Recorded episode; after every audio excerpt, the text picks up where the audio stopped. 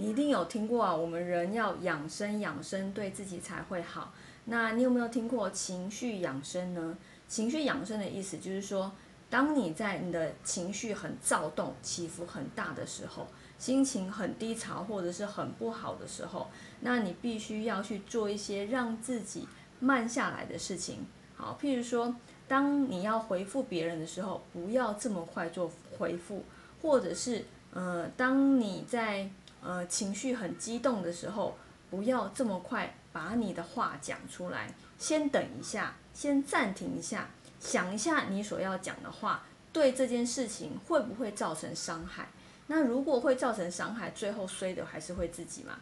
那对自己就不是一种好了。所以在食神里面，这样子啊，慢下来以及等一下，是属于那个硬的展现了哈。